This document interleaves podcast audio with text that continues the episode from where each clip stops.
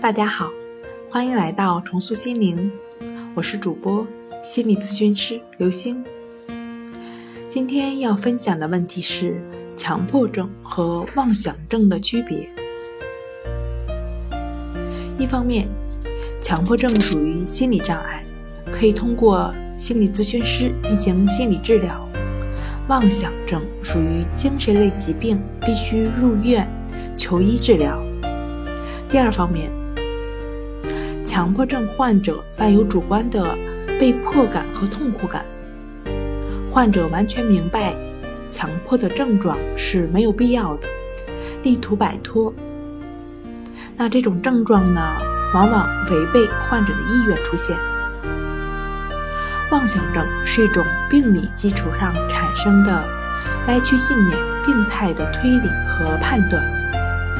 患者对此坚信不疑，无法被说服，无自制力，一般不具有求医的愿望。